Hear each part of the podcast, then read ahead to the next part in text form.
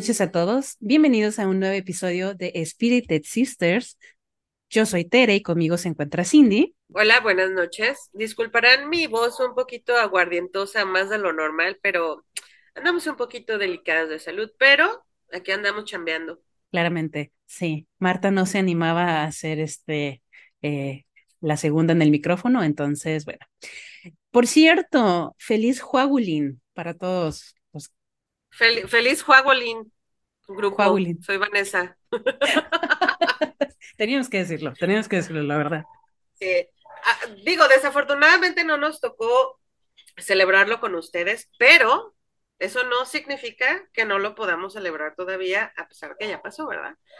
Así, que eh, les traemos esta noche unas historias bastante, pues, interesantes, medio randoms, algunas de hospitales, algunas de brujería, pero la verdad es que todas están bastante chidas, así que... Esas son las que nos gustan, las de brujería aquí rifan. Pues cualquiera paranormal, la verdad es que somos, somos medio fáciles, así que... A ver, bueno, no. Pues, Marta, edita eso. Bueno, no, o sea, you know what I mean. Muy bien, muy bien. Y bueno, yo creo que vamos empezando con las historias. La verdad es que estaría chido empezar con las de hospitales. Por ahí tenemos un par de anécdotas Cindy y yo, entonces estaría padre poder como ver cuál encaja, ¿no? Con, con lo que traemos. Sí, y sobre todo como para complementar, ¿no? Porque las historias no son muy largas debido pues también a que tenemos el tiempo medido, aunque ustedes no lo crean. Ya nos medimos. Este, ya nos medimos un poquito, a veces. A veces es imposible, pero este, sí queremos, eh, no sé, platicarles un poquito, tanto experiencias propias como estas historias que elegimos esta noche, que son cortitas, pero la verdad están muy, muy sustanciosas. Así que... Eso está padre, pues, ¿no? Cuando son historias cortitas, sabes que ni cómo se la inventa. No, y yo creo que te saboreas más porque te imaginas las cosas y dices, damn, en tan poquito tiempo ya me hicieron pensar un chingo de cosas, ¿no? Creo que esas son las, las chidas, que no demerito las otras que, que son más largas, ¿verdad? Estamos hablando de las historias. Vamos a empezar. Pero bueno, esta primera historia es de Janet Escamilla y nos cuenta. Yo tuve a mi bebé, que ya está en el cielo, hospitalizado en varias ocasiones. Pero la última vez nos llevaron a otra área porque se puso muy delicado. Estaba durmiendo y sentí que me tocaron los pies como con tres palmadas. Me desperté muy rápido porque pensé que era la enfermera para darle medicamento a mi bebé. Pero, oh sorpresa, no había nadie. Sentí escalofríos. Ya en la mañana le platiqué a la enfermera y me dijo, ¿a usted también la vinieron a asustar? A mí me vinieron a susurrar al oído me dijo que en esa área siempre pasan cosas raras. ¿Por qué? ¿Por qué en los hospitales son así? No sé. Bueno, nos podríamos imaginar que es por toda la energía que se guarda, ¿no? Gente enferma, gente sufriendo. Ya en alguna vez comentamos sobre las energías que, que se acumulan en los lugares. Y yo creo que un hospital, puta, o sea, está más cabrón, ¿no? Uy, sí, sí, claro, ¿no? Está lleno o sea, imagínate la, gente la gente que está enferma, la gente que padece, la, la, gente que muere, más aparte toda la gente que queda guardada en las morgues de los hospitales, es una suma un poquito cabrona, ¿no? En cuanto a energías. Hay muchas historias luego de camilleros o de enfermeras que si dices, o sea, ya te acostumbraste de eso, ¿cómo le haces para, o sea, cómo le haces, no? ¿Cómo le haces para volver a ir a trabajar, perro? O sea, para empezar, no manches, está cabrón. La siguiente historia es de Gina y ella nos cuenta, yo trabajaba en un hospital en Ciudad Satélite. Las chicas del conmutador siempre decían que las tocaban y escuchaban voces. En el tercer piso por la noche cerraba con seguro las habitaciones desocupadas. Un día cerré una de las puertas, caminé a la siguiente y la primera puerta se abrió.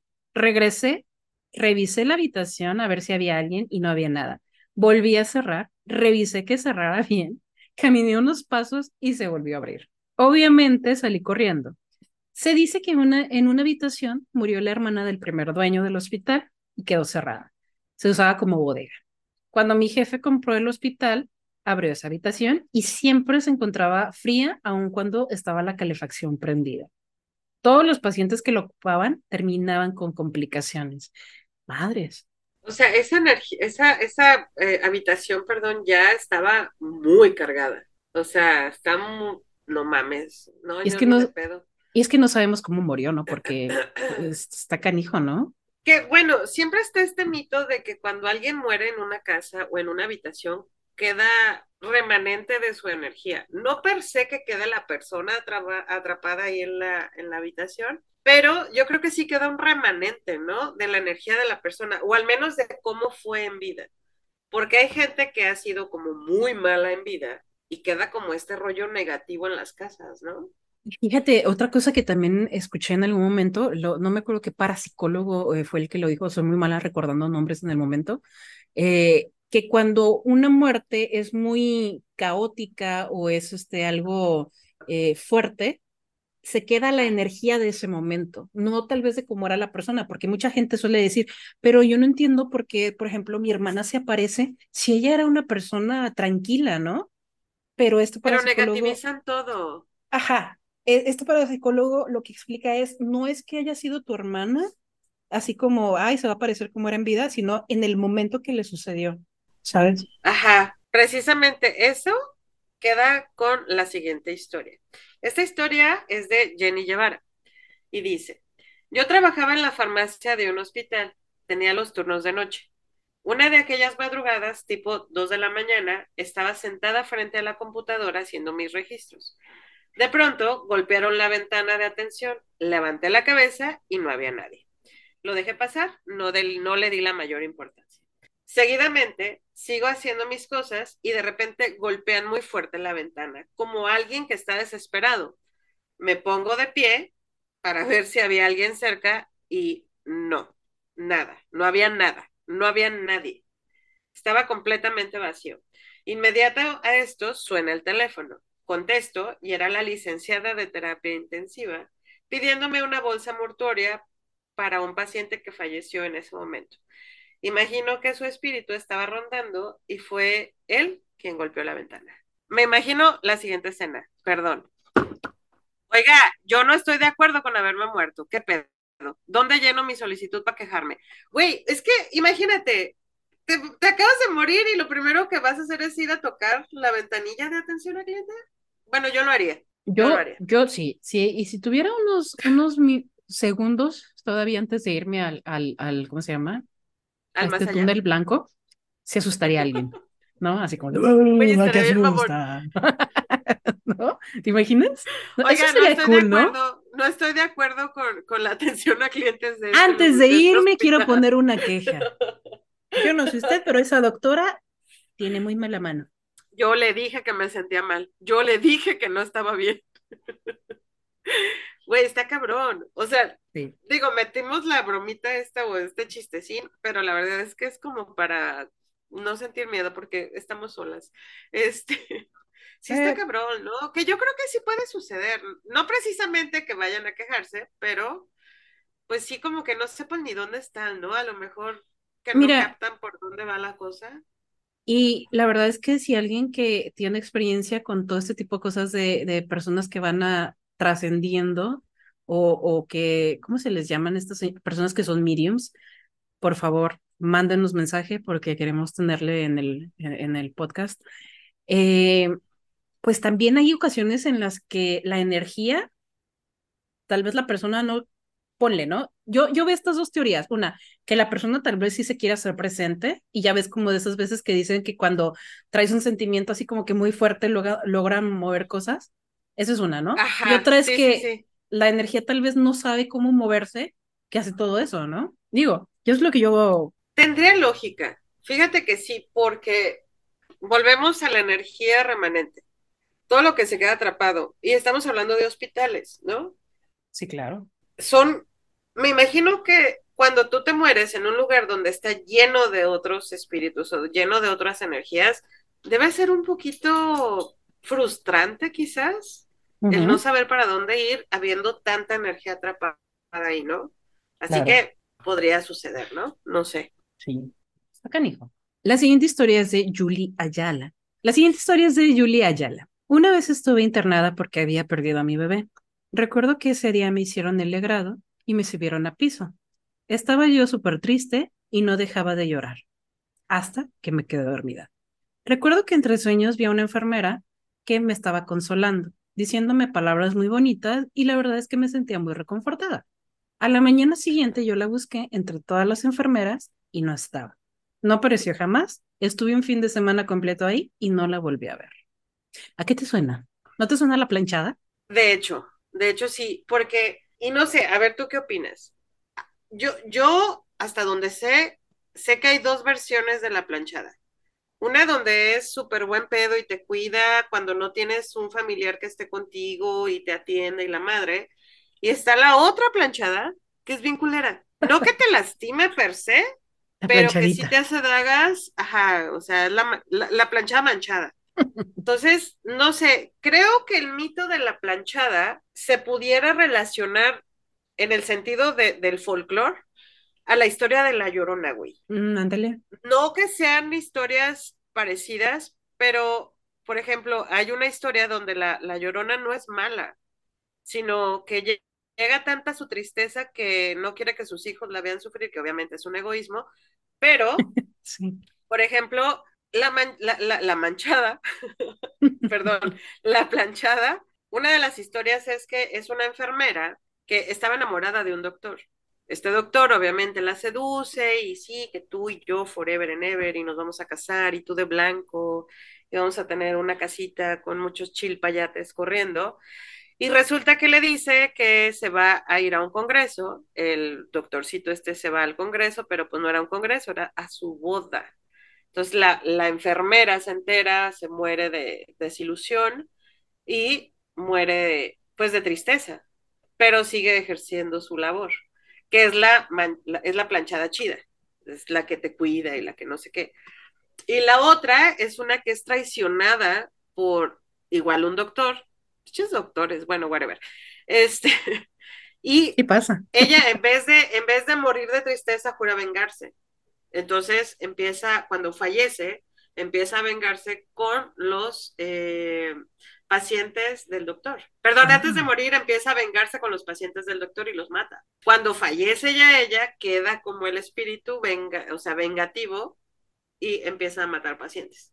Fíjate que. Están esas dos historias de la planchada, no sé si tú te las sabías. Yo me quedé con la primera, con la que atiende a los, a los pacientes. Eh, lo que sí me acuerdo fue que antes en Telemundo, uff, cuando Telemundo, eh, tenían estas historias, ¿no? Así como que gente que contaba de sus anécdotas. Estaba el caso de que unos niños jugando en el, en el, en el ascensor, sí se les apareció y a ellos así como que, ¡buh! Sí los asustó, ¿no? no obviamente no les dijo, ¡buh! pero a ellos sí los asustó para que dejaran de hacer sus, sus chingaderías, ¿no? Pero yo sí, me, yo sí me sabía que sí los cuidaba y que estaba como que pendiente, ¿no? Y ahorita como dices eso, creo que esto alimenta el folclore de si es chida o no. Creo que dependiendo de cómo te suceda el acercamiento con la planchada, ¿no? Porque hay mucha gente que sí dice que es verdad, o sea, a mí me cuidó una enfermera cuando me sentía mal y que pues ya después cuando la quise buscar para agradecerle no estaba, resulta que no trabajaba ahí, los uniformes no concordaban. O sea, hay cosas que dices, mm, puede ser, pero hay gente que ha tenido muy malas experiencias con enfermeras que las lastiman o enfermeras que no hacen bien su chamba y que realmente no están ahí. O sea, que, que dices, ok, la voy a buscar al día siguiente para quejarme y la, la describen y realmente no, no, es alguien que, que exista, ay, que exista ahí, pues. Entonces, no sé, está medio cabrón, ¿no? Ahora, la siguiente historia es de una persona que se llama Car. Dice, soy enfermera. Siempre había escuchado sobre historias paranormales. Nunca me había pasado nada a mí hasta que un día, administrando medicamento a uno de mis pacientes, la cual estaba muy delicada, me dice, enfermera, ¿podría decirle a la niña que está atrás de usted que se vaya con sus papás porque no me ha dejado dormir? Se me erizó la piel porque atrás de mí, pues no había nadie y no era área pediátrica. Es lo único raro que me ha pasado. No ah, mames, mija, pues ¿qué más quieres? No mames, yo me cago. Que, que de hecho, ahí les va una historia personal. Cuando mi papá estaba muy enfermo, que en paz descanse el señor, pues don Rafa estuvo internado en un, pues en un IMSS, ¿no? En, en una institución pública. Mi papá entra un viernes y falleció un viernes, literalmente fue una semana. Entonces, antes de que yo lo internara, porque estaba ya muy grave de sus riñones, cuando yo lo transportaba de la, de la cama a la silla de ruedas, mi papá me decía, hija, ten cuidado con la niña, no la vayas a pisar. Cabe mencionar que en mi casa solamente éramos mi papá, mi hermana mayor y yo. No había niñas. Entonces fue como de, what the fuck, ¿de, qué estás hablando, papá? Eh, mi papá veía una niña y estoy hablando que todavía mi papá no estaba muy grave, o sea, sí estaba enfermo, pero todavía estaba en sus, en sus cabales. Y cuando yo lo interno, porque ya era necesario internarlo, vuelve a ver a la niña en el hospital. Nosotros llegamos un viernes en la noche y lo internan en, en Toco, que es donde tienen a las mujeres parturientas y todo ese pedo, No, ok. porque no había camas eh, libres en el Populi, o sea, en general. Entonces, mi papá, pues, mi papá y yo súper feliz porque la verdad es que es un ambiente más relajado, no está tan feo como estar entre más enfermos. Entonces, eh, me hice compilla yo de uno de los camilleros que me prestaba sábanas para poderme acostar en el piso mientras cuidaba yo a mi papá. Y mi papá empieza a ver a esta niña otra vez, o sea, a los pies de la cama, atrás de las cortinas, porque ya ven que ahí en, la, en el seguro no hay, no hay puertas, sino que son cortinas. Sí. Entonces yo cerraba la cortina para cambiarle su, su, el pañal a mi papá y la madre. Y cuando recorría la cortina me decía, bueno, esa niña no duerme. Y yo, ¿cuál niña? O sea, estoy hablando que eran las 3 de la mañana, güey. La, la típica Así pregunta. de, y yo, ¿cuál niña? La niña que está ahí, diario está ahí paradita. Yo creo que no duerme. Y yo, el que debería de dormir eres tu papá, ya duérmete, por favor, ¿no? Pero sentías yo no sentía miedo. Y de hecho llegamos a una conclusión en mi casa, que esa niña era mi mamá. Mi mamá falleció cuando yo tenía 12, o sea, murió hace muchísimos años mi mamá. Entonces, creemos que esta niña era mi mamá, obviamente representada en niña para no asustar a mi papá si la viera como una persona grande, porque pues mi mamá ya estaba muerta, ¿no? Entonces, creemos que fue la manera en que se acercó mi mamá a mi papá para decirle, ya vengo por ti, porque les digo, o sea, fue de un viernes a viernes cuando mi papá murió.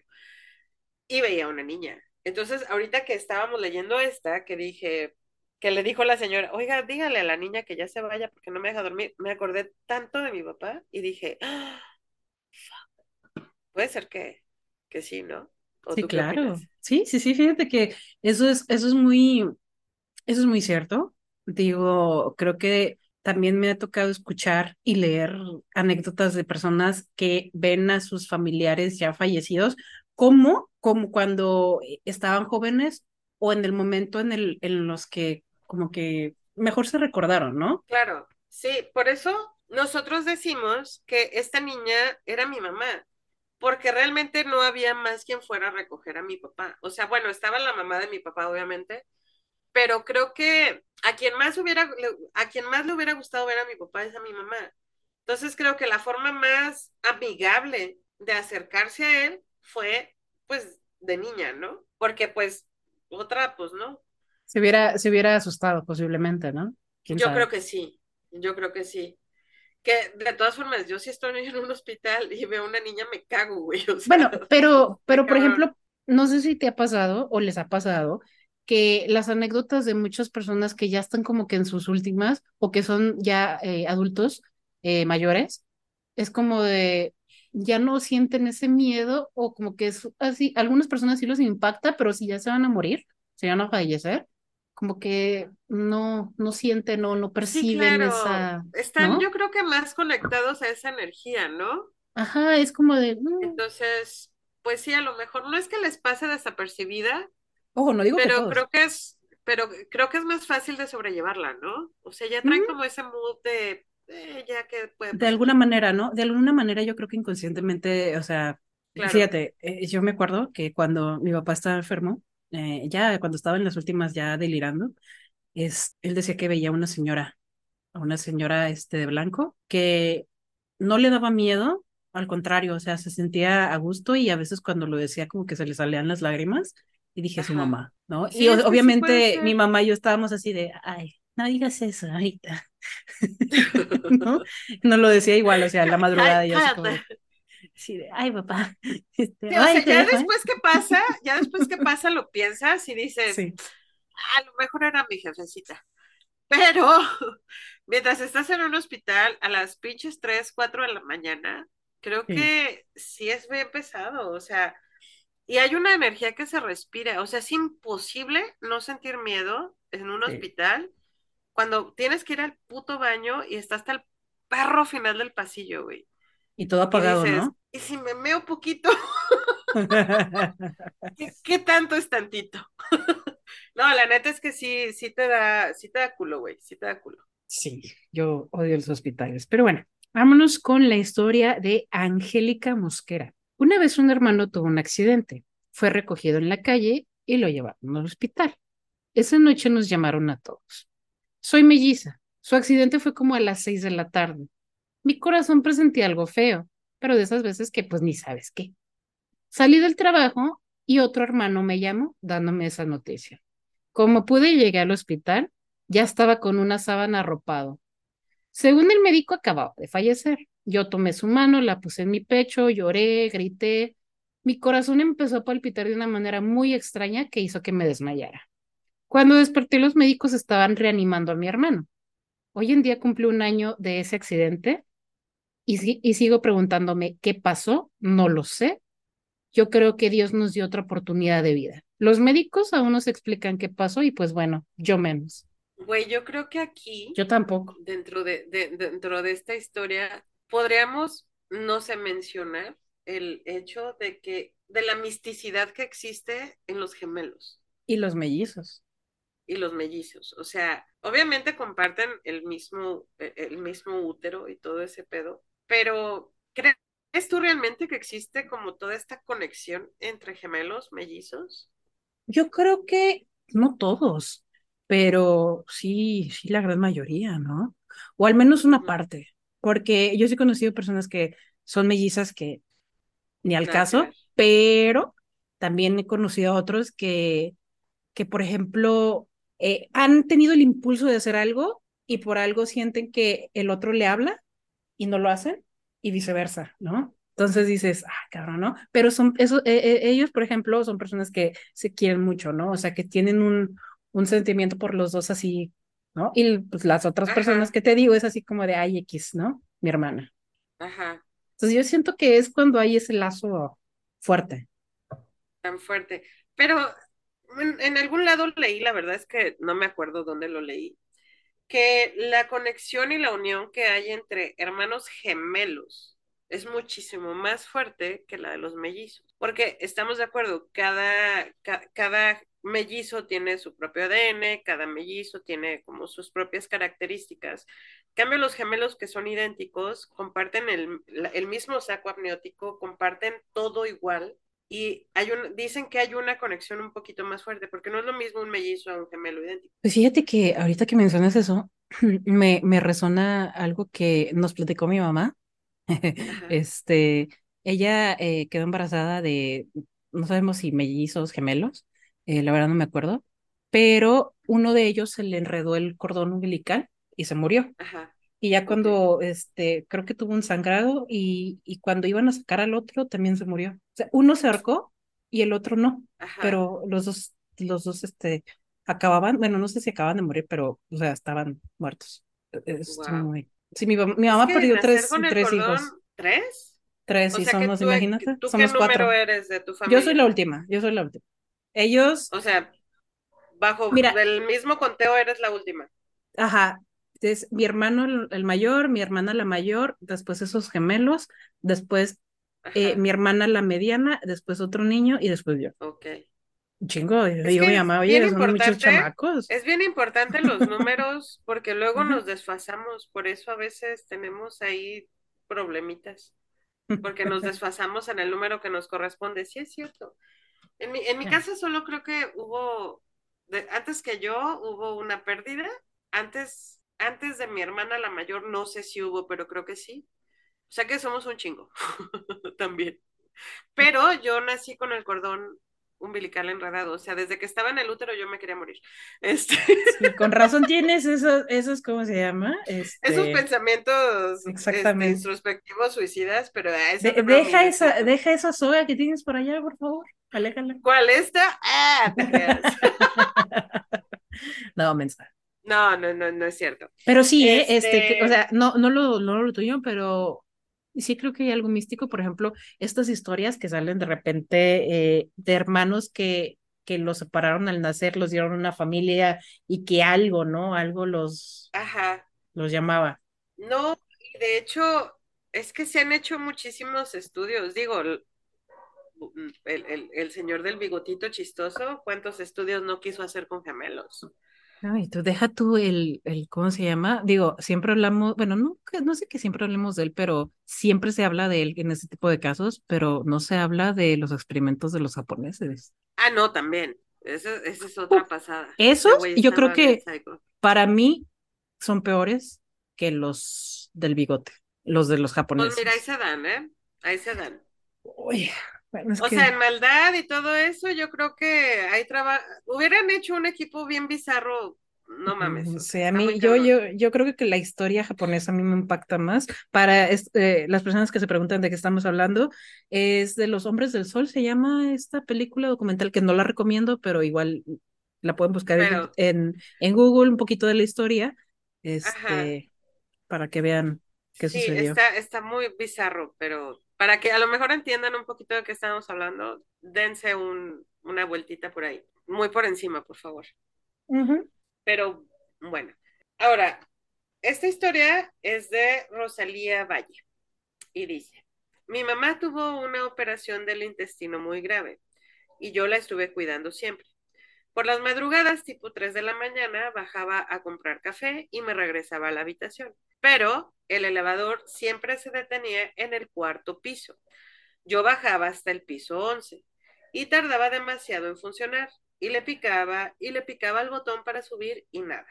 Un día, en ese mismo piso, volvió a detenerse y subió un médico. Y el elevador funcionó. Pero el médico me preguntó, oye, ¿se ha detenido mucho tiempo el elevador en este piso cada que subes por la madrugada? Y yo me quedé así de, sí. Y me respondió, bueno, ten cuidado, en este piso está la morgue. Bueno, después de eso, cada que se detenía el elevador, yo salía corriendo, subía por las escaleras un piso y el elevador funcionaba como si nunca hubiera fallado. Ah, mira, qué hack. Güey, o sea, quiero pensar que ese doctor sí estaba vivo, güey. Neta, Ojalá. porque, porque no mames, o sea, el güey se sube y mágicamente funciona el bendito aparato. No mames. Imagínate. Oye, pero es que, es que si yo fuera doctor y, híjole, no sé, creo que sí soy media malilla, pero antes de salirme yo diría así como, y aquí es donde yo morí. sí, yo lo haría.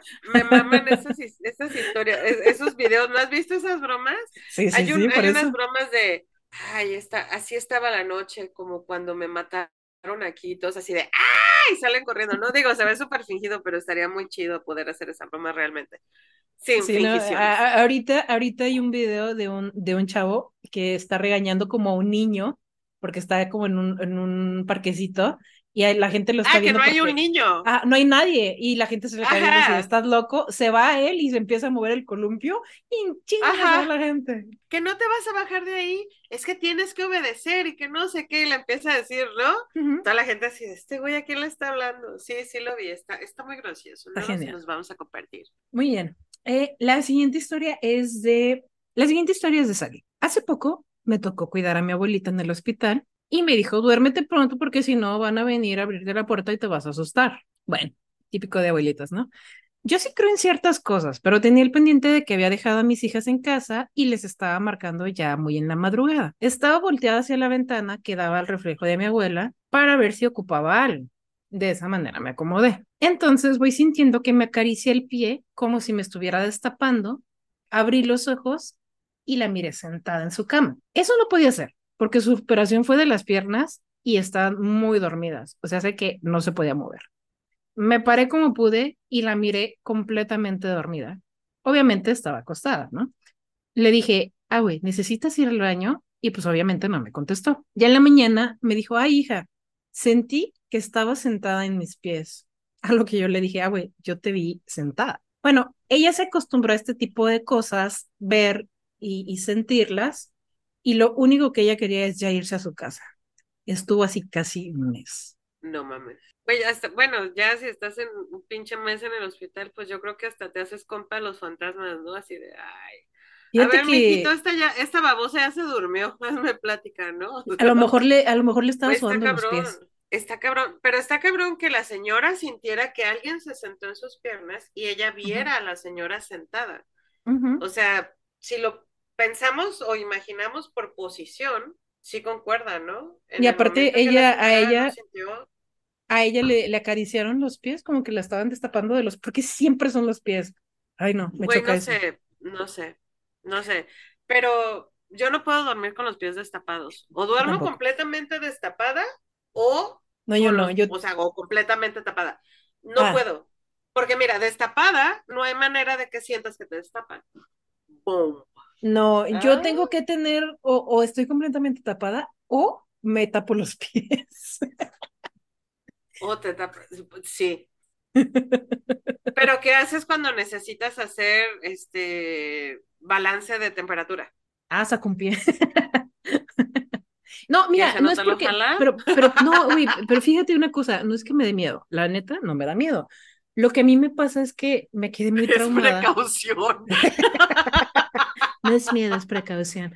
No, a mí lo que me pasa es que mi papá siempre, siempre, siempre, siempre, cuando ya estábamos acostados y que iba al baño, se levantaba y en la planta de los pies nos pasaba un dedillo.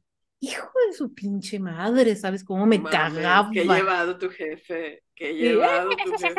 Y yo sí, me quedó ese trauma, güey. Entonces, no es que sienta que él regresa, sino que siento que me van a volver a hacer así Oye, con, ¿y con la nunca, nunca has sentido que te tocan el pie y pensado que es tu jefe?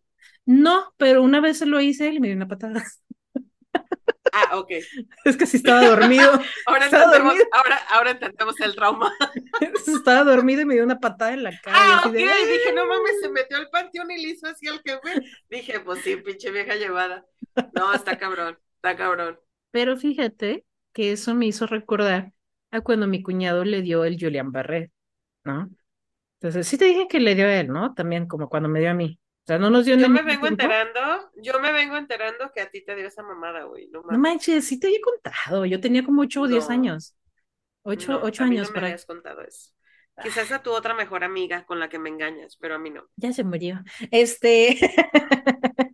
No, eh, a mí me como a los ocho años, a los ocho años sí me dio el, el síndrome este de Julian Barrett. Bueno, para las personas que no sepan qué es el Julian Barrett, es Por un favor. trastorno neurológico en el cual el sistema inmunológico del cuerpo pues ataca por error a los nervios periféricos, o sea, hace que provoca debilidad muscular, pérdida de reflejos y en casos muy graves, parálisis, ¿no?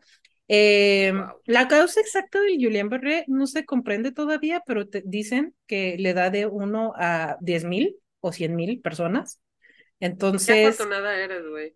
ya, ya se dije, oye, pues eres el ganador número 100 mil. Dije, gracias. Pero eh, en el caso de mí y en mi cuñado, creo que tenemos la teoría de por qué. Y ahora que lo estoy recordando, ahora entiendo por qué no me gustan las inyecciones. Eh, para la gente que no sepa, yo tengo un- uno que otro tatuaje, entonces dirán, ¿cómo? Pues no te, o sea, no te gustan las inyecciones si tienes tatuaje, ¿no? Lo típico. Pero yo recuerdo que cuando me iba a vacunar, este, dejaron la, la jeringa destapada, se fue la, la enfermera que estaba ahí, este, cotorreando con un mediquillo, regresa, no la limpia y así me inyecta. A partir de ese momento no duró ni días. Al día siguiente en la escuela me empecé a sentir mal, se me empezó a, a este, entumecer el, el brazo completamente el izquierdo Ajá. y cada que me tocaba un poquito, Wow. haz de cuenta que sentía, sentía como cuando has metido la mano al agua hirviendo por error. Bueno, o cuando te Ah, quemas, o sea, se- sentía Dije, no, o sea, sí me gusta el dolor, pero no mames. sentía mucho dolor. Sentía muchísimo dolor y empezaba a entumirse este, la parte.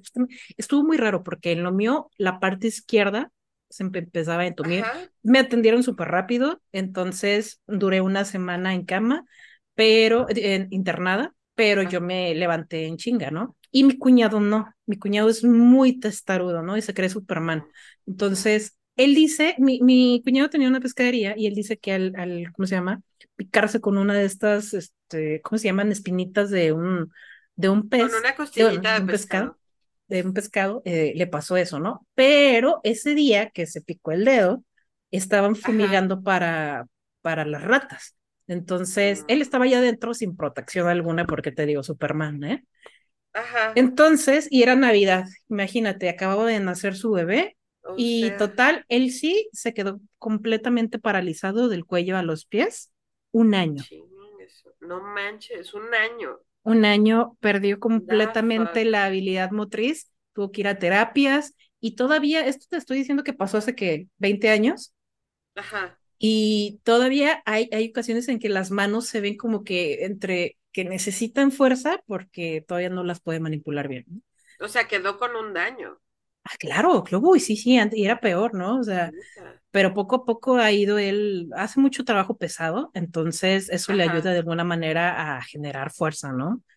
Entonces, sí, sí estuvo muy crítico. Bueno, eh, cuando él estuvo internado ese año, aquí en el hospital, ¿cómo se llama el que está aquí por ¿El el complejo? Ajá, él decía, eh, ya pasó de, de, ¿cómo se llama? Cuando están en, ¿En terapia intensiva? Pasó de terapia intensiva a Ajá. este, donde están en, en las A camas general. y, ajá, general. Ajá. Y dice que había ocasiones en las que él escuchaba, ¿no? Voces. Obviamente, imagínate, escuchas voces y estás paralizado del cuello a los pies. Mueves, lo, miedo, mueves un poquito la, la, ¿cómo se llama? La cabeza, no podía hablar porque le hicieron una traqueo- traqueotomía. Y, ajá, para que pudiera respirar, le dieron, ay, no me acuerdo cuántos, este, paros cardíacos tuvo. Eh, sí tuvo O bastantes, sea, de milagro cuatro. está vivo el güey. Ese cabrón está vivo de milagro, ¿no? Te digo, no podía hablar por la tra- eh, traqueotomía, traqueotomía, perdón. Ajá. Edita eso, Marta, por favor. Vam- Vamos a ver. y, y no podía hablar y todavía paralizado del cuello hacia los pies, imagínate, ¿no? Él decía que escuchaba cosas, veía sombras, que de repente escuch algo que me quedó muy marcado es que escuchaba como sollozos, güey. No Ese día, ese día eh, llevaron a un niño que le dieron un martillazo, su otro hermano le dio un martillazo en la cabeza y no, no sobrevivió al, al, al siguiente día. Le tocaron muchas cosas muy feas y él decía que, que veía y que sentía, ¿no? Y que él nada más cerraba los ojos y que cuando sentía algo muy cerca, solamente como que movía la cabeza, que no, que no, que no, así como de, Oh, no. él decía, mírame, mírame cómo estoy, no te conviene, así, ¿no? Entonces Wow. dices, qué cabrón. Y algo que no se me olvida es que íbamos a visitarlo, yo llevaba a mi sobrinito, que en ese tiempo estaba, este, bebé, Pues y recién, le, ajá, recién y le, dijo a mi hermana, ahí viene Tere, y ya traía a, a fulanito. Y sí, güey, y dice mi hermana, ay, no seas menso. Y sí, eh, Iba X llegando. minutos después, yo iba llegando con mi sobrino. Y mi hermana toda cagada de miedo, ¿no? Así de, ¿Y cómo ¿sí qué pasó? Lo sintió, lo sintió. En ese O año, sea, en ese año que estuvo dentro, ahí, dentro le de despertaron desmadre, Ujú. ajá, es lo que te iba a decir, o sea, dentro de todo su desmadre neurológico, porque es una, a final es como algo que afecta a- al nivel cerebro, Sí. Como que se agudizaron entonces ciertas ¿Qué haces en un año, güey? ¿no? ¿Qué haces en un año con todo paralizado, no? No, pues está cabrón, güey. Está muy cabrón. Sí. Lo- fuck. ahorita está bien, es lo bueno, ahí anda el Qué gordillo, bueno, pero qué bueno. me acordé de eso, ¿no? Entonces, No, está cabrón, está sí. cabrón. Pero bueno, vamos a cambiar un poquito de historias, porque Hey, la brujería es lo nuestro. Por favor. Esta historia es de Liliana Dimas y dice, me hicieron un trabajo de entierro. En ese entonces tuvimos muy mala racha en todo. Se infestó mi sala y mi cocina de gusanos blancos por todo ese tiempo. Yo estaba muy agotada y peleaba mucho con mi esposo, hasta que fui con una señora que rompe ese tipo de trabajos. Todo volvió a la normalidad obviamente nos dijo quién fue y es hasta la fecha que no podemos ver a esa persona ni en pintura. Eh, Güey, ¿qué pedo con las envidias? Ay, perdón, me sentí como Jordi Rosado. ¿Qué huele con las envidias? ¿Qué huele con los, con los entierros? Güey, está bien cabrón. Sí, Está bien cabrón. A mí, en alguna, a mí en alguna ocasión me dijeron que a mí me tenían enterrada, güey. Mm, sí, te creo. Pero, pues yo la verdad es que no lo creí. Primera, porque tengo mis medios para darme cuenta de ese tipo de cosas. La persona que me decían que me tenía enterrada no me cuadraba, la verdad, he de Mm, decir. ok. Y dije, "Eh, no lo sé, esto suena falso. Eh, Sí. Más, no digo que sea falso, güey. O sea, a mí, a mí, en la experiencia que yo tengo, sé que no era por ese lado, ¿sabes? O sea, la persona que hizo la consulta por mí, yo siento que se la cuentearon, no lo sé, no me consta, pero, Sí, eh, pues no, o sea, sinceramente no. sí, claro. Pero está cabrón, o sea, yo conozco historias, güey, de personas que han muerto porque alguien más les hace ese pedo, güey. Y está bien cabrón. te cuento una. Fíjate Ajá. que, ay, mi mamá tiene unas historias, ¿no? Yo creo que esa viejita fue tu como mamá, que tu mamá debe de ser invitada a nuestro podcast en ese, algún momento y tiene que e- decir que sí me vale verga, ¿eh? e- Señora, vie- ¿me está es- oyendo? esa viejita está, te, te lo juro, en el momento indicado y en la hora y en todo, ¿no? No Pero manches. mi mamá tenía una amiga, una muy buena amiga, cuando vivíamos en Tecomán. Mi mamá quería mucho a esa, esa señora porque siempre fue una persona muy maltratada, ¿no? Por la vida. O sea, se cuenta que la vida la escupió y le dijo, tú, va, tú vienes a sufrir hasta el día que se murió, güey. Literal, No mames, qué horror. nunca le pasó nada bueno y yo digo, ¿realmente vendré a sufrir, a sufrir a esta vida? Porque esa señora pobrecita, no, mi mamá obviamente trataba pues de ser como que ese apoyo moral y, y que supiera que había una persona buena para ella, ¿no? Total, es un poquito de background. Cuando eh, eh, esta persona estuvo casada con un, un, un amigo de, de mis papás, pero eh, la amiga de mi mamá le dice, estoy trabajando a fulano, ¿no? Necesito que le des esto, que le lleves esto de comer que no te, que no vea lo que estoy haciendo. Y mi mamá así como de, no, espérate, o sea, no, yo, yo en eso no. Y mi mamá dijo, a ver, ajá, espérame, ¿cómo que estás trabajando fulano? No, pues le hizo clic. No, pues es que ajá. nomás este, no, es, es para bajarle el, el humor, ¿no? Para esto, eh, esa persona estaba muy enferma, muy mal, y este, le estaba haciendo para matarlo, para matarlo, lo estaba matando poco a poquito. Ajá, Entonces, cuando le cuenta eso a mi mamá, le entrega el plato, que porque con eso ya iba a ser la número tantas que le tocaban, y le dice a mi papá que no se lo tome, que no se lo tome, llévatelo, que no se lo tome. ¿Y por qué? ¿Qué pasó? Luego te cuento, ¿no? No se lo tomó, total, este, no sé qué pasó, que no se lo tomó. Esta señora no se dio cuenta que obviamente no se lo comió, y le dice, lo que pasa es que fulana está trabajando, ah, dice, y ya me dijo qué está haciendo, ya vi que le está poniendo, y ya ahora entiendo por qué está tan enfermo, ¿no? Total, O sea, dice, ese plato ya era como el, el para darle, final sí, para el, señor estaba muy mal, exactamente, ¿no? Y Damn. haz de cuenta que lo que dice mi mamá es que le dice, llévalo que lo limpien, que no sé, que le hagan algo porque él se va a morir, ¿no? No sé qué pasaría, ya no me acuerdo mucho de eso, pero total es que se dejaron ellos dos y obviamente desde que se dejaron el señor empezó a subir. Pues sí, no Lo manches. estaba matando. Lo estaba... Y digo, no era una persona buena, pero mi mamá tampoco no estaba como que de acuerdo, independientemente era un, pues déjalo, ¿por qué no lo dejas, no? Claro, sí, o sea, como para que llegara a ese extremo, ¿no? Sí, Pero hay gente que es muy, muy, muy como de ese tipo de cosas, ¿no? De venganza y todo Sí, ese claro. pedo. Yo siempre he dicho, quien me quiera, digo, hablando per- en- de mi persona, quien me quiera hacer algo, adelante.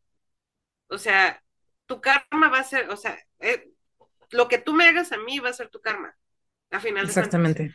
Si yo me muero, lo que sea, bla, bla, bla, si es por eso o es por otra cosa, pues ni modo, ya era mi tiempo, ahí se apagaba mi velita, diría el buen Macario, ¿no? O sea, pero ya queda en tu, en tu pinche karma, ¿no? O sea, ya queda en lo que tú tienes que pagar, toda esa energía culera que me deseaste, toda esa cosa fea que, que, que vivió en ti por mi culpa, güey, Claro. perdón, no era mi intención que me odiaras tanto, ¿no?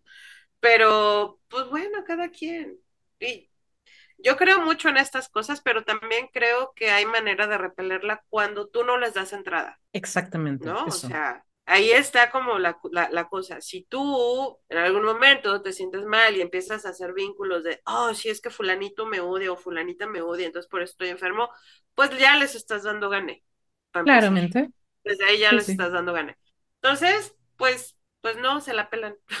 Una mente fuerte, una mente fuerte y decidida no es fácil. Una, una, mente fuerte y sana, güey. Claro. Esa es la importancia, pero bueno. Sí, qué canijo. El siguiente relato es de Patricia Gallard y dice, mi abuela siempre decía que no creyéramos en brujerías ni en ningún tipo de maldad, ¿no? Tipo de maldad, ahora sí que de, las personas que no están vivas, ¿no? Porque entonces la atraes, ¿no? Es como aceptarla y decir, ay, sí creo, entonces me va a pasar, ¿no? Ajá. Pero honestamente yo sí he tenido experiencias con esas cosas. Aproximadamente hace un año, o más o menos, fue lo último que me pasó. Nos llenamos de chinches, hormigas, cucarachas, todo tipo de plagas, no nada más una sola. De nada servía fumigar, limpiar, poner remedios, mil cosas. Mi esposo y yo pasamos por la peor racha económica y de pareja. Peleas y más peleas. Optamos por tirar todos los muebles, que por si ya estaban infestados, y de separarnos. Únicamente tiramos, como ya mencioné, los muebles y compramos camas individuales. Empecé a saumar, cada día me preparaba y me protegía con ciertas cosas para evitar ataques energéticos y desde ese entonces no ha vuelto a pasar. Según yo no tenía enemigos, pero me di cuenta que las envidias son muy canijas, además de las infidelidades. Después de esto me empezó el deseo a querer ser bruja blanca o verde para poder ayudar a otros que están pasando por lo mismo y protegerlos. Ahora sé que esto existe y se manifiesta y se crea. Fíjate cómo, cómo chistosamente llegó, por ejemplo, ella a acercarse a todo este rollo de la magia, ¿no? O sea, la abuela decía, no creas en esto porque lo atraes. Sin embargo, o sea, chistosamente fue porque precisamente le empezaron a pasar esas cosas y ella empezó, pues me imagino que a documentarse, ¿no? Quiero creer que empezó como a investigar qué podía hacer al respecto y todo esto.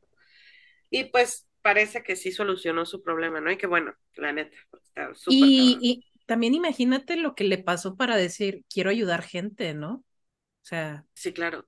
Pero es que, no sé, ya cuando tú ves esta infestación de este tipo de, cosas en tu casa, por más que no creas, dices, aquí está pasando algo raro.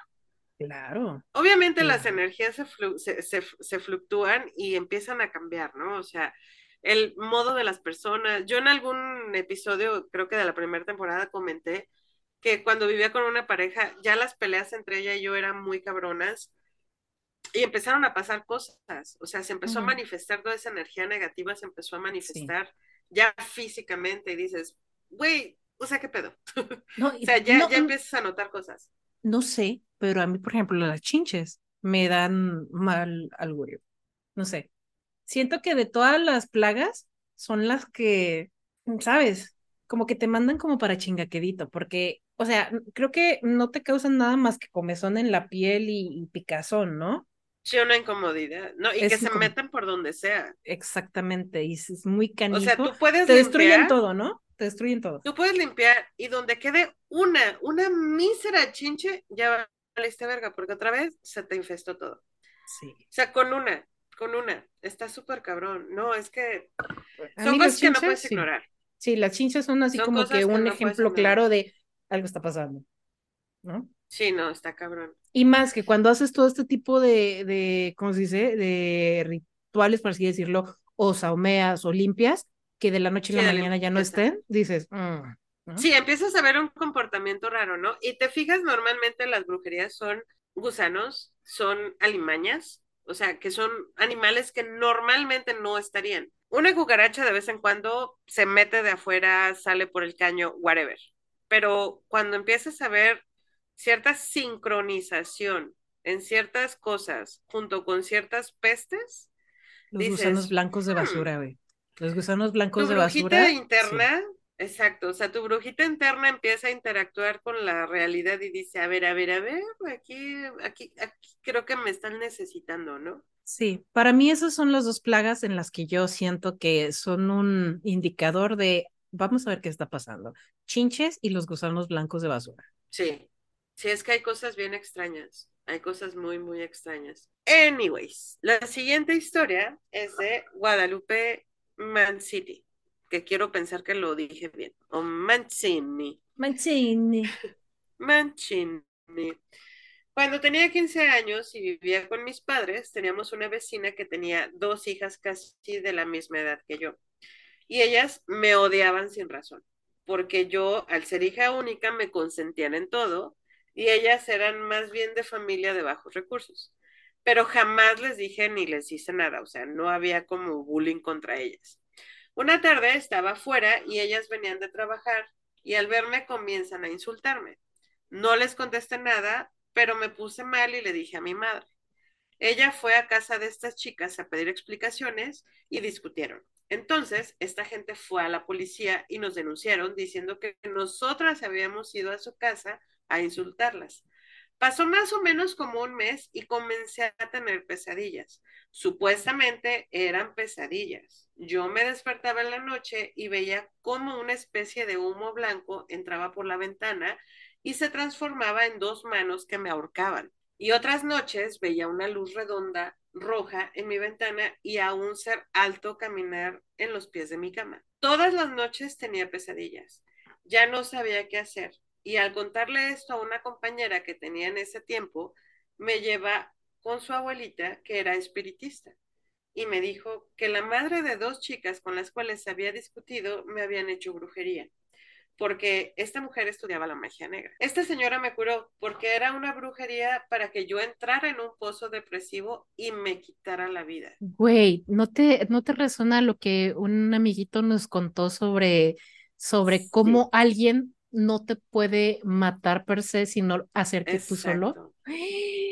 Me brinco. Sí, justo, justo cuando estaba leyendo esto fue cuando dije, ¡Ah! la brujería no mata, la brujería no mata.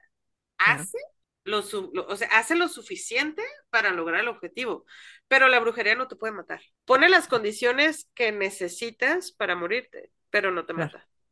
Sí. Y esto justamente se acomoda, exacto, o sea, Está súper cabrón, güey. Me quedé yo así de, ¿what? A mí va a sonar feo, pero a mí me gustan esas historias de cuando se le regresa a la gente el daño que hacen, güey.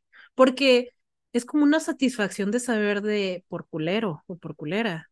Mira, claro. te rebotó, ¿no? Cuando alcanzan, digo, obviamente no sé de todos, yo he sabido de algunos casos que dije, por cabrón, por cabrona, porque no se merecía a esta persona lo que le hiciste.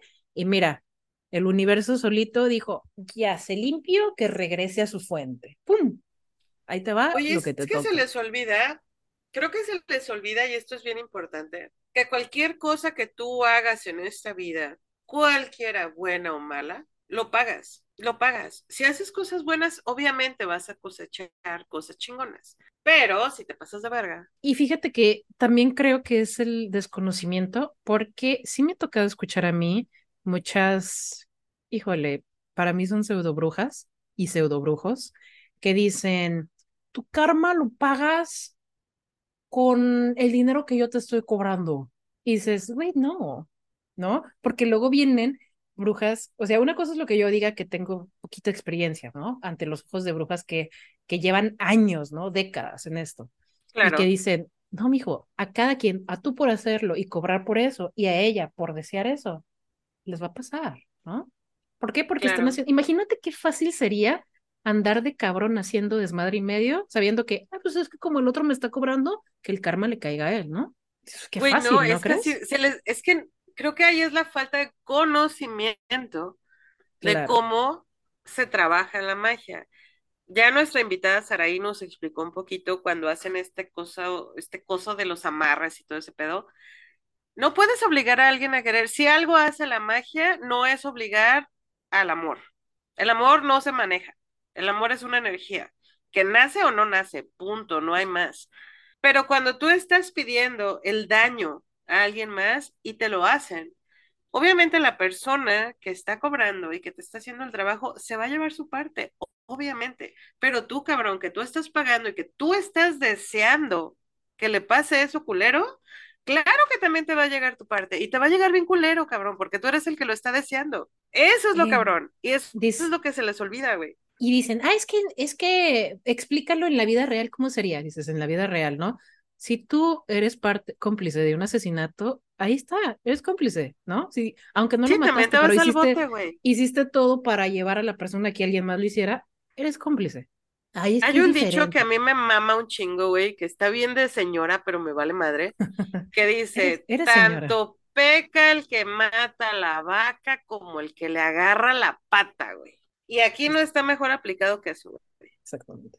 Entonces, está cabrón, o sea, ok, yo estoy pagando porque le hagan daño a alguien que no quiero o que odio o whatever, y tú piensas, ah, es que él le hizo el daño, contra él va a ir la energía. No, mi amor, claro que no, bebé, Mira, también a ti te va a tocar.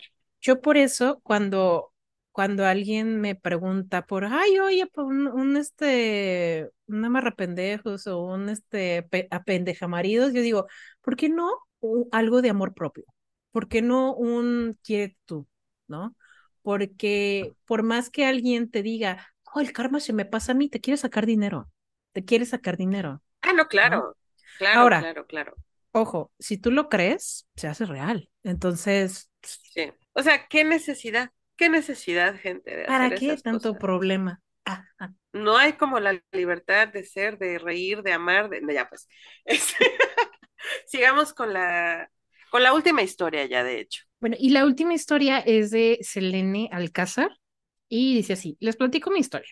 Yo tampoco era muy creyente de este tipo de cosas y cuando te pases, cuando dices, ay, ya creo. Eh, hace dos años tuve una muy mala racha en mi matrimonio. Yo ya me había ido a vivir a, una, a la ciudad donde él vivía, perdón. Su mamá, desde que nos fuimos a vivir juntos, nunca me quiso. Total, tuvimos nuestro eh, primer bebé. Y más o menos cuando cumplió dos años, empezó esa mala racha. Discutíamos mucho, él estaba muy diferente conmigo. Cabe mencionar que tuve un disgusto con mi suegra porque le había pegado a mi bebé de dos años.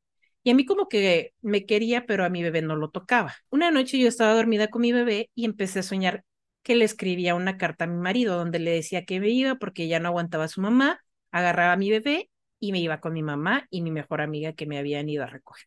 Cuando voy en la esquina de la casa, aparece mi suegra diciendo que no me iba a dejar ir a ningún lugar, pero yo la pasaba de largo. Ella gritaba, yo le grité, quítese vieja bruja. Y en ese momento se convierte en una lechuza. Yo corrí con mi bebé, nos metimos al coche y esta lechuza nos estaba persiguiendo. De repente en el sueño me dice mi mamá, tápale los ojos al niño para que no vea por dónde vamos. O sea, los tapé y la lechuza desaparece completamente. Justo en ese momento, mi bebé empezó a llorar y me desperté toda agitada. Le pregunto qué tiene y me dice, mami, me picó, me picó. Le pregunto, pues, ¿qué te picó, no? ah, bueno, yo me imagino Sí, que, claro. que con más amor, ¿no? yo buscaba algún, Dime qué te picó. yo Es buscaba algún bicho, desesperación total. perdón.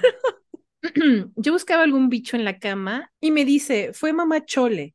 Así le decía a mi suegra. Me picó mamá Chole y me apuntaba con su dedito en el pie de la cama. A la mañana siguiente fui a la tienda donde estaba la única amiga que había hecho desde que me mudé a ese barrio. De la nada me pregunta una vecina que cómo había dormido y le pregunto que por qué y me dice, bueno, es que en la madrugada vi que tu suegra andaba rezando ahí en la esquina, justo donde yo la soñé. ¿Coincidencia? No lo creo. Después fui con una señora que sabía de estas cosas y me dijo que sí, que me había hecho un trabajo para que yo cayera enferma y que mi marido estuviera indiferente conmigo. Que ella trabajaba con la, híjole, esto no me gusta, pero bueno, que ella trabajaba con la Santa Muerte y que ella quería que su hijo me dejara y me quitaran a mi bebé. Poco tiempo después me fui de ahí y mi marido se vino con nosotros. No ha vuelto a pasar desde entonces y estamos muy bien juntos. Híjole, ahorita te digo por qué no me agrada eso, porque no sé mucho, pero la Santa la santa no es eso, la santa No, es una madre. no. Yo creo que No, aquí la engañaron, exacto. la engañaron que era la Santa Muerte y a lo mejor es un espíritu, no sé, muerto, pero Yo siento, y te voy a decir que, porque menciona algo así de que ya nunca volvieron a ver a esta fulana, a esta señora, algo así comentaste. Eh, creo que para no satanizar a la santa o a la niña blanca, la verdad es que no funciona como normalmente nos lo venden. Concuerdo contigo en que a lo mejor a esta señora o esta, a esta persona la engañaron en cuanto a decirle a quién le estaba rezando la suegra.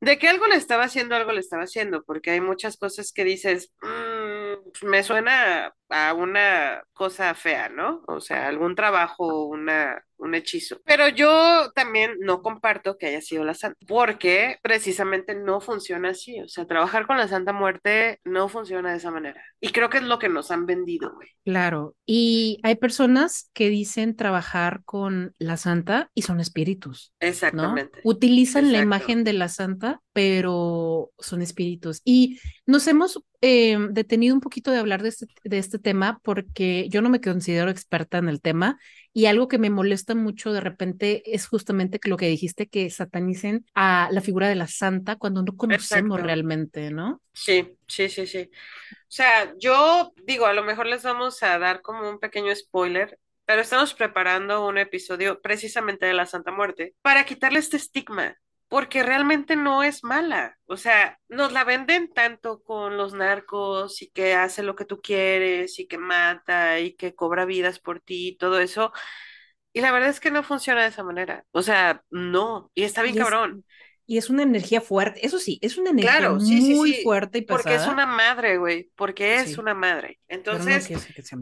Claro. exacto. Entonces, creo que sí nos hemos mantenido como al margen en este tema porque estamos preparando, preparando, perdón, un episodio con un experto en la Santa Muerte para que nos diga realmente Todas esas la dudas. historia, o sea, desmitificar la satanización que tiene la imagen de la Santa Muerte.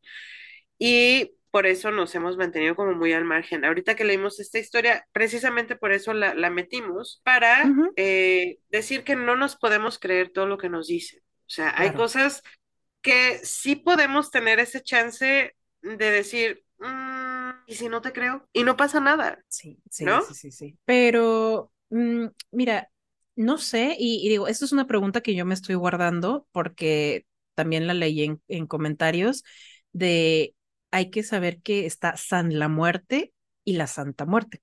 Son, creo que son dos diferentes, ¿no? Eh, yo conozco muy poco de la Santa y preferiría que cuando tengamos esta persona nos pueda, ahora sí que quitar todos estos sesgos que, pues, que actualmente tenemos, ¿no? Sí, ahora sí que desaprender todo lo que ya traemos aquí adentro. Porque si nos vamos así como por encima, la verdad es que a cualquier persona que le preguntes de la Santa Muerte que no tenga el conocimiento que realmente es de esto, te va a decir que eso es del diablo. Para empezar, Claro. ah, es que eso es del diablo, es Es que ve eso es la malo, es que, es que ve la figura, bla, bla, bla. O sea, la muerte es algo bellísimo, y lo digo yo. O sea, la muerte, la muerte es algo muy bonito porque es parte de nuestra vida. En el momento que nosotros nacemos, empezamos a morir. Y eso se nos olvida.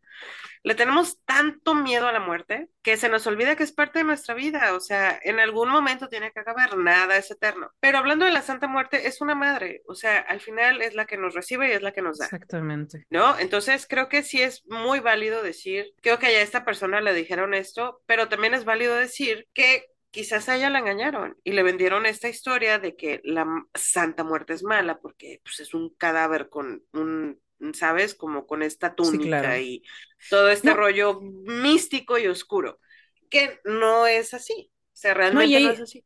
hay personas, eh, generalmente católicos, eh, malamente, que lo digo porque dicen, ay, es que es una em, blasfemia porque está usando la túnica de la Virgencita. Y dices, es una túnica, nada que ver, ¿no? Pero bueno, digo, mm, ahora sí que hay ocasiones que la gente trabaja con ciertas figuras de deidades y ni siquiera son, ¿no? Entonces, imagínate todo lo que se están aventando, echando encima. Mira, te van a vender lo que te dé miedo y lo que te obliga a pagar. Entonces, si yo así te vendo una figura de terror y te digo, si tú haces esto o, o te, fíjate que esto es lo que te está maldiciendo y esto es lo que está haciendo que te vaya mal, obviamente tú me lo vas a comprar y yo te voy a decir, claro que sí, véndeme esa loción, véndeme esa eh, vela, véndeme eso que tienes ahí carísimo te lo voy a comprar. Pero ah, eh, volvemos a lo mismo de el primer episodio de, de, de, de nuestras temporadas, los charlatanes. O sea, hay muchísimo Claro. charlatán. Ya tuvimos una brujita invitada en este, en este podcast y ya nos dijo, hay que ver y hay que también desechar a las personas que no nos están haciendo las cosas chidas, ¿no? O sea, que nos venden mentiras no vale la pena. Y hay maneras de cómo, de cómo cacharlos, ¿no? O sea, creo que Sí. sí hay una forma de cacharlos. Híjole, pero eh, por eso creo que recomendamos a no tenerle miedo a este tipo de cosas y eso va a ser poco a poco que se te vayan quitando. eh, recordemos que la mente es un imán poderoso, ¿no? Entonces, fortalecer la mente es indispensable y Claro. sí, lo que, lo que tiene la gente y lo tiene muy grande es la boca, ¿no? Entonces, Uf, no hay que, no hay que permitirles que crucen ese límite con nuestra mente porque ahí ya sería tener algo de ganar. sí, claro. Creo que hasta para hacer este tipo de cosas hay que prepararnos. O sea, Claro. vuelvo a mencionar, no nos dejemos engañar. Creo que tenemos la bastante eh, eh, inteligencia para poder decir, creo que esta puede ser una estafa. O sea, a veces nos vamos como, como, como por lo que nos venden o porque nos recomiendan o por lo que sea, Sí, pero hay maneras de ver las cosas y también hay que ser muy conscientes en que todo lo que hagamos contra alguien, sea por la forma en la que tú quieras, se nos va a regresar. Todo. sí. O sea, no hay forma de que de este plano nos vayamos sin pagar todas las maldades que hacemos. Ahora, la maldad en las personas existe. Claro que sí, ¿no? Y en algún Claro, momento vulnerable que en el que estemos, podemos ser presas fáciles de esa energía de personas malvadas, ¿no? Yo voy a- aquí para, para, creo que para cerrar el episodio, voy a dar un consejo de algo que he visto últimamente en TikTok, porque este, pues bueno, no es chavorruco, ¿no? Y he visto muchos en vivo de brujos, entre comillas, que bueno, para mí un brujo no pondría su trabajo, el que, o sea, lo que está haciendo en vivo, ¿no? Claro, O sea, para mí eso es como un red flag, pero bueno, cada quien. Estos que están leyendo las cartas y piden, mándame tu nombre completo, tu fecha de nacimiento y ahorita, y las leen en público. Tan peligroso Claro. que es eso, porque quieras o no, de que te pueden hacer una maldad, te lo pueden hacer, ¿no? Ah, no, Independientemente, claro, si la persona la cintura. si la persona ya sabe que está cagada, va a seguir haciendo el mal, ¿no? Porque está cagada y ya sabe pues, hasta dónde va, ¿no?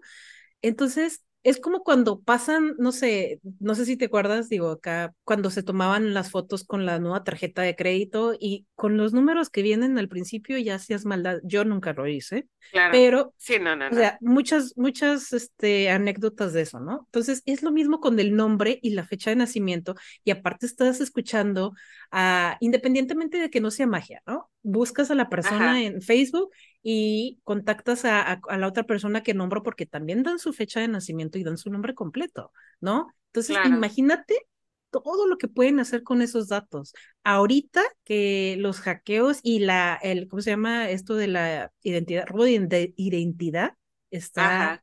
al mil, A la orden. Sí, sí, sí. Entonces, qué poca mentalidad y, y también poco profesional para mí, los brujos que hacen esto, que permiten, porque aunque tengas 15 hasta 50 este, personas, alguien puede estar escribiendo eso y no, no Claro. dimensionan. Güey, es que ¿No? hay hasta pepenadores que les pagan por eso. ¿Sí sabías eso? Del robo de identidad. Ah, sí. Mira, ahora que yo trabajo en oficina, destruimos toda la papelería que tenga datos sensibles o, o datos personales, los trituramos hasta que se Ujú. hacen así pedacitos chiquititos, ¿no? Sí, sí, sí. Yo no sabía eso. eh, ahora que te digo, serio? trabajo en oficina, existe esta parte en la que Ujú. a los pepenadores les pagan por conseguir estados de cuenta, Claro. no sé, algún cobro del teléfono, de la luz. ¿Por qué? Porque vienen tus datos. Viene tu nombre La completo, viene, vienen claves, o sea, muy específicas. Les pagan a los pepenadores para conseguir comprobantes de domicilio. ¿Para qué? Para conseguir tarjetas, güey. Sí, Yo en algún momento conocí personas que tenían tarjetas Platinum porque daban estados de cuentas de pinches casas en las lomas, güey, en México. Y con eso trabajaban, güey. Sí. Entonces, sabías? es bien importante, o sea, yo no lo sabía, güey, o sea, yo en algún momento llegué a destruir mi, mi- o sea, información sensible mía por pura pinche lógica, decir, ay, no, pues no voy a tirar esto, ¿no? Pero incluso hasta cuando llegan paquetes de Amazon o de cosas así, Sí, sí, sí. tienes que destruir todo ese pedo, Claro. güey, o sea, yo no sabía, güey. Sí, güey. Sí, sí, sí. De hecho, O a sea, mí, este. y yo creo que no soy la única que no sabía. A lo mejor ahorita hay gente que se va enterando que dice, "Ah, acabo No, de sí. de Uy, cuenta. claro. Mira, O incluso el pinche recibo de teléfono, güey. O sea, neta, hacen un putero de mamás con todo Es que es eso. muy y dices, ¿qué es- pedo? es información gratis el que tú le pones en, en bandeja de plata a las personas Sí, que realmente sí, saben. totalmente, totalmente. pex, Sí, sí, ¿no? sí. Sí. Yo, yo conocí gente, y te digo, conocí gente cuando, eh, bueno, cuando conocí gente.